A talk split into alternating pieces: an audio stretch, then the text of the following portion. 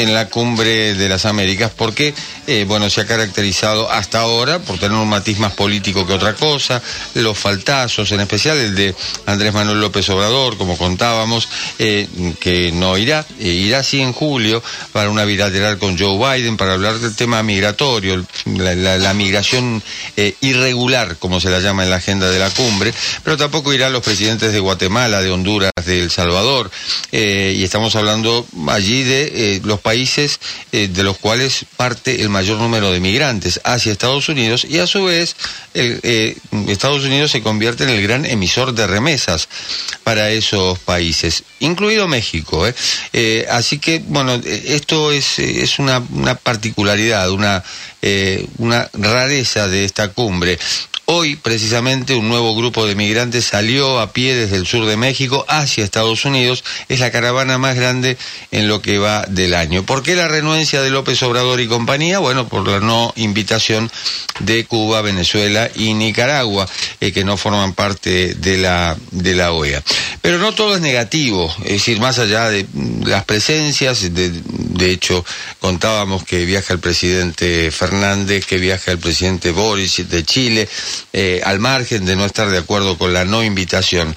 También hay, eh, también hay propuestas, eh, propuestas formuladas formuladas desde la región, no, no, no a ver, no desde los gobiernos, sino por lo pronto eh, grupos de académicos prestigiosos que, por ejemplo, preparan una, propuesta o han preparado una propuesta para recuperar la relación entre Estados Unidos, América Latina y el Caribe.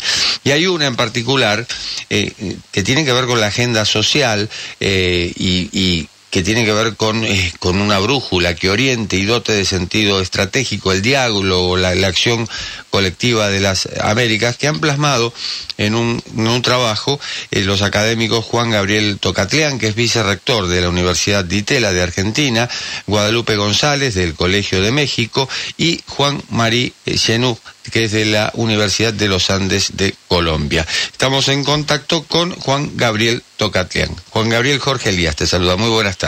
Muy buenas tardes, Jorge. Un placer hablar contigo. Lo mismo digo, encantado realmente y encantado de haber leído, eh, de haber leído eh, esta, esta, las Américas en tiempos adversos en busca de una agenda renovada, eh, justamente con, bueno, desarrollo y también eh, al final sobre todo esas rutas para una agenda renovada. ¿Cuán difícil crees que puede ser la agenda renovada en medio de este contexto político? Eh, sin duda alguna, si, si el, el, principal argumento es de corto plazo, va a ser muy, muy difícil. Eh, pero si uno tiene un lente y un horizonte más amplio, es probable que algunos de los elementos que surjan eh, de la cumbre, eh, de la interlocución que tengan los mandatarios entre sí, eh, puedan abrirse rutas, rutas de repensar temas. El, sentido de este, de este documento yo lo diría y lo sintetizaría de la siguiente forma. La cumbre de 1994, la primera, la mm. primera que se organizó en Miami por parte de Estados Unidos, tuvo un foco, un foco principal, un foco básico, fue el foco del comercio. Y con ello estaba la idea, básicamente, de que en el año 2005 se firmara un acuerdo de libre comercio de las Américas. Como sabemos, recordamos, esa cumbre fue en Mar del Plata, la del 2005, no hubo eh, tal ALCA, y con lo cual desde ese momento en adelante las cumbres en realidad fueron perdiendo foco, fueron, eh, fueron perdiendo un sentido estratégico de una visión más, más pertinente a los cambios internacionales, regionales y continentales. Nosotros creemos en este documento que tú mencionas que es momento de colocar la lógica social por sobre la lógica geopolítica. Lo que hoy tenemos en, con Estados Unidos es mucho más en común que lo que podía ser hace cuatro, cinco décadas. Estados Unidos tiene problemas en su democracia, nosotros tenemos problemas en la democracia. Nosotros, Estados Unidos tiene problemas severos en materia de desigualdad, nosotros somos la región del mundo más desigual. Estados Unidos tiene problemas respecto a la salud pública, nosotros la pandemia nos demostró claramente eh, los problemas vinculados a nuestro sistema sanitario. Hay una agenda eh, de género, hay una agenda vinculada al desarrollo y hay una agenda vinculada al medio ambiente que es urgente, sí, y lo es para Estados Unidos y lo es para América Latina. Entonces, lo que tratamos de hacer con este documento es decir, volvamos a tener un foco. Y el foco no es el comercio. Mm. El comercio puede ser un instrumento, pero el foco no es el comercio. El foco central debe ser una agenda social convergente en la cual, por otro lado, la voz de la sociedad civil debe ser más audible. Hay relaciones que superan los vínculos intergubernamentales y hoy lo vemos, lo palpamos, lo evidenciamos a cada paso. Eh, en los procesos electorales que se están dando en Estados Unidos, en América Latina, en Europa, donde hay un clamor ciudadano por un acento social que enfrente los malestares acumulados de las sociedades. Un mundo cambiante, sin duda, y bueno, de hecho eso lo hemos visto en Chile, quizá lo veamos en Colombia, eh, en fin, eh, eh, todo está cambiando, pero también hay una guerra en curso. Y, y, está cambiando, a ver, la geopolítica mundial con esto. Sin duda alguna, la geopolítica venía cambiando desde mm. antes de este, de este evento.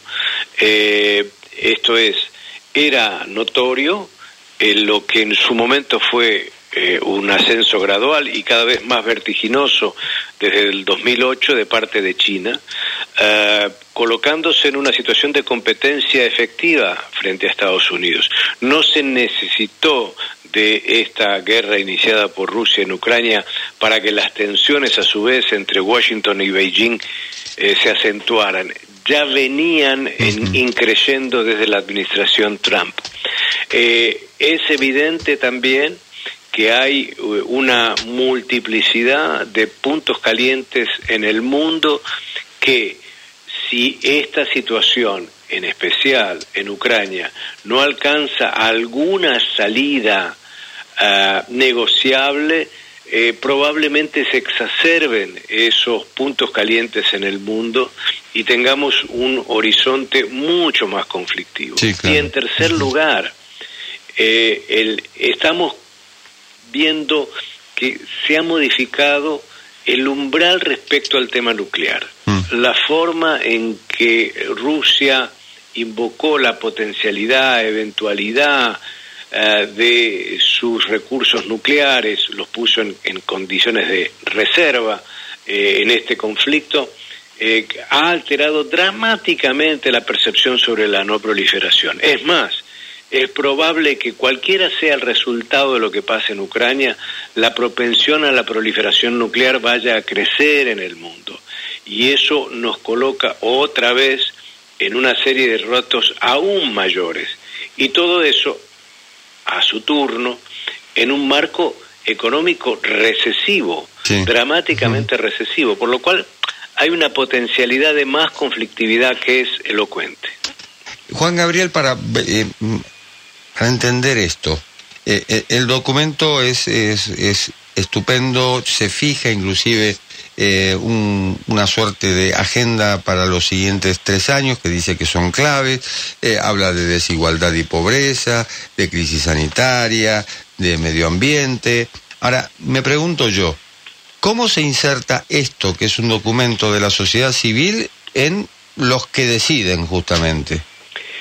Bueno, paso a, narrarte, Jorge, algo que quizás eh, sea eh, algo, no digo mm, eh, promisorio, pero sí al menos interesante.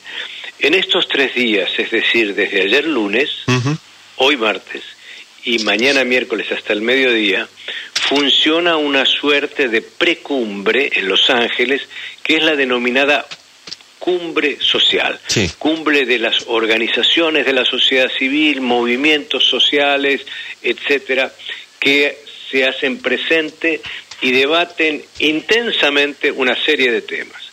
Pues bien, ayer tuvimos una noticia uh, que nos, eh, eh, nos tomó de sorpresa y, creemos que es, tiene cierta relevancia, y es que al final de una larguísima jornada, donde hubo un número enorme de presentaciones distintas, eh, se decidió en el marco de esta cumbre y de parte de los organizadores seleccionar seis presentaciones que fueron entregadas a la vicepresidenta Kamala Harris.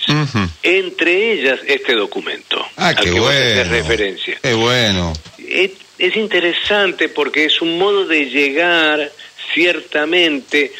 No pensamos que vaya a virar el, sentido de esta cumbre ni que esto sea, eh, digamos, el inicio de un viraje eh, enorme sí entendemos y sí creemos, y otra vez respaldo la idea del papel de la sociedad civil, y eso somos los académicos, no somos gobierno, somos parte de la sociedad civil, tenemos que buscar más y mejores modos de llegar e influir sobre el proceso de toma de decisiones, no solo en Estados Unidos, por supuesto, en nuestros países. No, claro. Y creo que esto es un ejemplo pequeño, diminuto, sin lugar a dudas, de algo que eh, dada el rigor con que se hace, dado el carácter que tiene, dado eh, la búsqueda propositiva que, que está en este texto, bueno, por lo menos despertó cierto interés y sabemos que al menos llegó a las manos de la vicepresidenta de los Estados Unidos. Enhorabuena, felicitaciones. Vos sabés que eh, esto me hace acordar al síndrome del escritor. Eh, lo difícil no es escribir un libro, es que lo lean.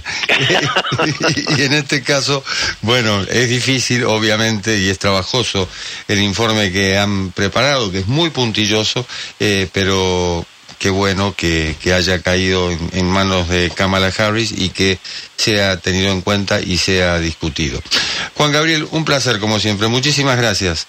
A ti, Jorge. Mucha suerte para ti.